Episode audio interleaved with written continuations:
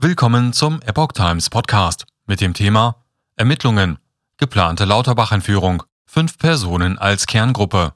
Ein Artikel von Epoch Times vom 20. April 2022. Die Generalstaatsanwaltschaft macht nähere Angaben zu den Beschuldigten, die die Entführung des Bundesgesundheitsministers geplant haben sollen.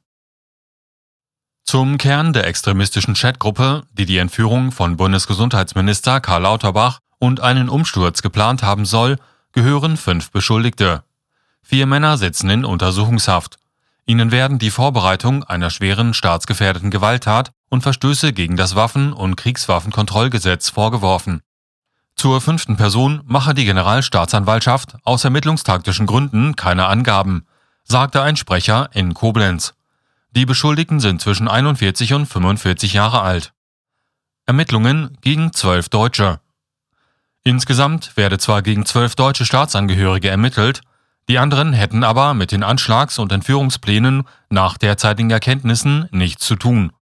Ihnen würden andere Straftaten wie etwa illegaler Waffenbesitz oder das Fälschen von Impfzertifikaten vorgeworfen. Die Ermittler hätten insgesamt rund 70 Menschen identifiziert, die sich im Dunstkreis der Extremisten bewegten, die sich unter anderem Vereinte Patrioten oder Deutschland Tag X nannten. Es hätten sich aber längst nicht alle strafbar gemacht. Viele hätten sich aus Sympathie oder Neugier der Chatgruppe angeschlossen. Die Generalstaatsanwaltschaft sprach bei den Beschuldigten von einem bunten Sammelsurium an Wirheiten. Zu dem Spektrum gehörten Verschwörer, Gegner der Corona-Politik und sogenannte Reichsbürger. Viele seien am rechten Rand zu verorten. Nicht bei allen seien aber Hinweise auf Rechtsextremismus gefunden worden. Politik und Staatsverdrossenheit Gemeinsamer Hintergrund sei eine tiefsitzende staatsfeindliche Politik und Staatsverdrossenheit. Rechtsextrem sei bei der Gruppe eine sozialpolitische, aber keine juristische Einordnung. Der Innenminister von Rheinland-Pfalz, Roger Levens, hatte von Rechtsterrorismus gesprochen. Bundesinnenministerin Nancy Faeser sprach von einer schwerwiegenden terroristischen Bedrohung. Die beiden Hauptbeschuldigten aus Neustadt an der Weinstraße in Rheinland-Pfalz und Falkensee bei Berlin sollen die entscheidenden Planer und Organisatoren gewesen sein.